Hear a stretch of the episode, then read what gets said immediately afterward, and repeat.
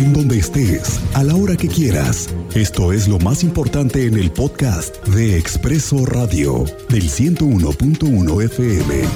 Estéreo Cristal. Sigue la búsqueda de una persona después de las lluvias del pasado fin de semana. Esto es lo más nuevo. Ya se cumplió y ya se cumplió la operación de las estrategias de seguridad y se amplió a Guanajuato la búsqueda del cuerpo de una persona que fue arrastrada por el agua el pasado fin de semana. El director de la Coordinación Estatal de Protección Civil, Carlos Rodríguez Divela, dijo que se han extendido los trabajos para la localización de una persona que viajaba en un vehículo que fue arrastrado por la corriente de agua. Son un total de cuatro personas fallecidas por las lluvias del pasado fin de semana. Hay que tomarlo en cuenta. Se lo digo porque este fin de semana, desde hoy, jueves y viernes, va a llover. El pronóstico así lo han eh, determinado las autoridades. Por lo pronto se realiza la búsqueda de dos personas reportadas como desaparecidas. Le cuento que la Fiscalía General del Estado realizó varios cateos la madrugada de este miércoles. Esta madrugada lo hicieron en diferentes colonias del municipio de Querétaro.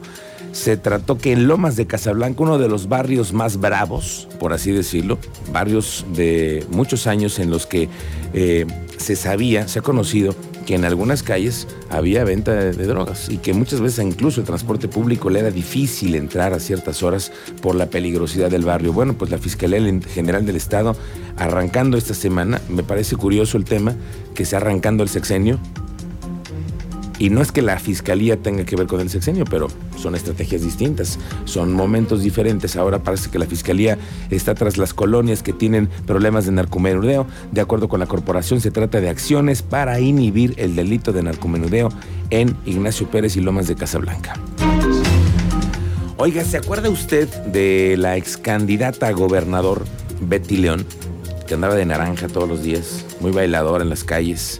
Era, parte de lo que le puso pues el, sal y pimienta, digamos, a la, a la, campaña, porque además ella se metió en temas delicados durante los debates y fue muy polémica su participación. Pues resulta que la ex candidata a gobernador Betty León, quien antes, por cierto, también fue alcaldesa en Pedro Escobedo, una mujer muy, muy luchona entre la política local, que no es cosa fácil y que sin duda tuvo mucho temple y carácter para ser gobernadora pues dio la nota esta mañana en las redes. Hoy en la mañana resulta que aparece en una foto con el equipo más cercano del secretario de Desarrollo Social Agustín Dorantes, que es un hombre además mano derecha del gabinete, fue quien era el coordinador de la campaña del hoy gobernador Mauricio Cura, así que es alguien que tiene mucha información y mucho poder dentro del gobierno, pues fue el mismo Durante quien en una publicación en su perfil de Facebook publicó una fotografía en la que se observa y ¡pum! que reaparece Betty León y acuérdese que ella fue la candidata más joven en competir por la gubernatura y además abanderar una campaña de corte feminista. Y a Dorantes le hace faltan además cuadros para ir armando a su equipo, porque el camino parece largo, pero no lo es tanto. Qué bueno, por la sinergia creo yo.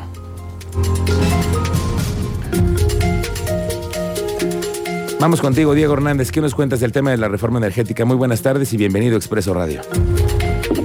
¿Qué tal? Muy buenas tardes, Miguel Ángel. En conferencia de prensa estuvimos con ah, Felipe Macías y José Luis Vargas, diputados federales por el PAN, y señalaron que de igual forma que con su bancada se opondrán a la reforma eléctrica presentada por el presidente de México, Andrés Manuel López Obrador.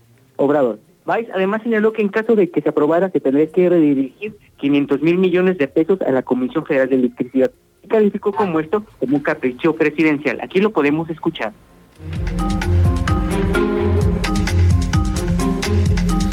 Bueno, regresaremos contigo, Diego, porque ampliaremos esta información, sobre todo la participación de los diputados que están entrándole al tema y que es un asunto muy, muy relevante. Regresaremos contigo más adelante sobre esta posición que tiene José Luis Báez, que por cierto Pepe Báez se integra también como parte de los colaboradores de este espacio de noticias. A partir de mañana vamos a escucharlo y va a ser el representante de este grupo 101.1 y de Expreso Radio en la Cámara de Diputados. Será nuestro portavoz que también nos dará la oportunidad de conocer lo que sucede en la Cámara de Diputados, lo que están planeando los legisladores e incluso nosotros hacerle propuestas. Oye, nosotros pensamos que pudieran echarnos la mano con esto, ¿no? Que, que, sea parte de. Lo vamos a platicar con Pepe Báez y hablaremos más tarde de esta conferencia de prensa entre los diputados federales están eh, buscando que igual que con su bancada se van a oponer a la reforma presentada por el presidente de México, Andrés Manuel López Obrador. Hoy también tendremos un especialista en el tema de la reforma eh, energética.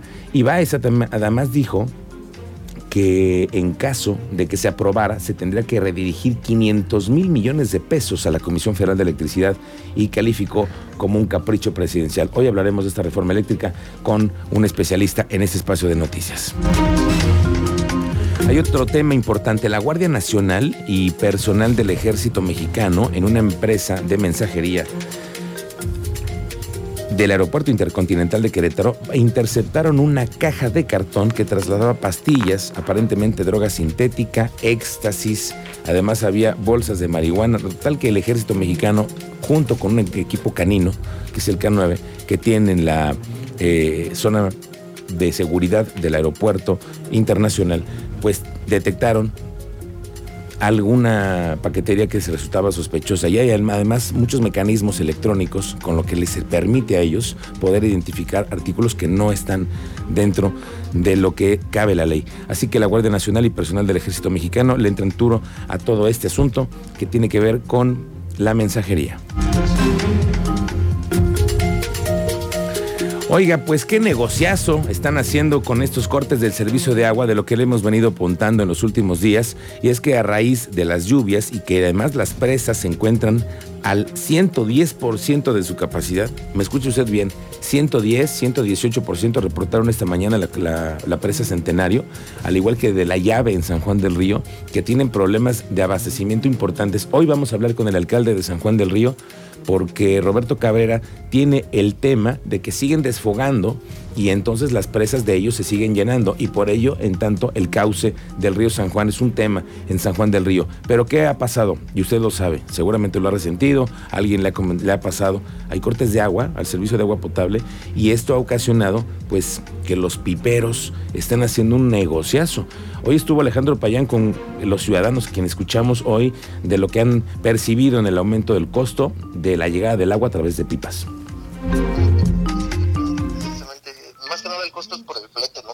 El agua. Entonces, este, precisamente yo ya no tengo servicio hasta allá porque pues ya el costo me saldría muy caro.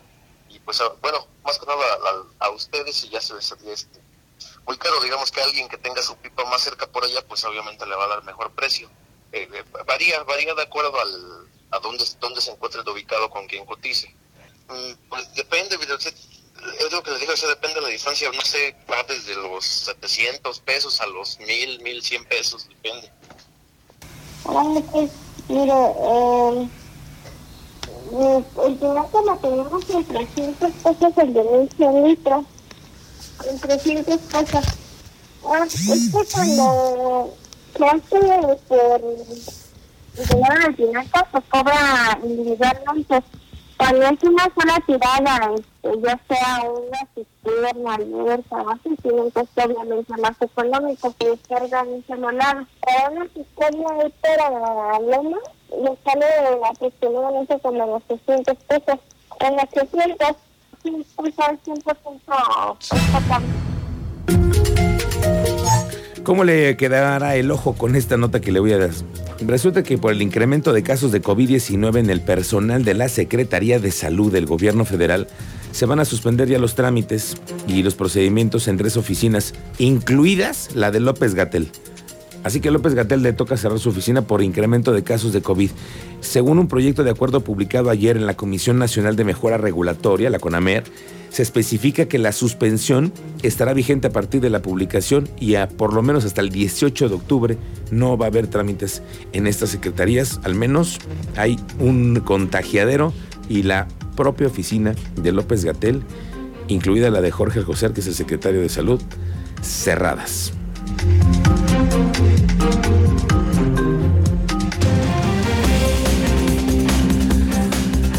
Este podcast, además de todos los contenidos que nos parezca a nosotros que sean útiles para usted, información en tiempo real estará usted recibiendo en la cuenta de Spotify de Grupo Radar. Ahí nos encuentra usted también en la cuenta de Expreso Querétaro.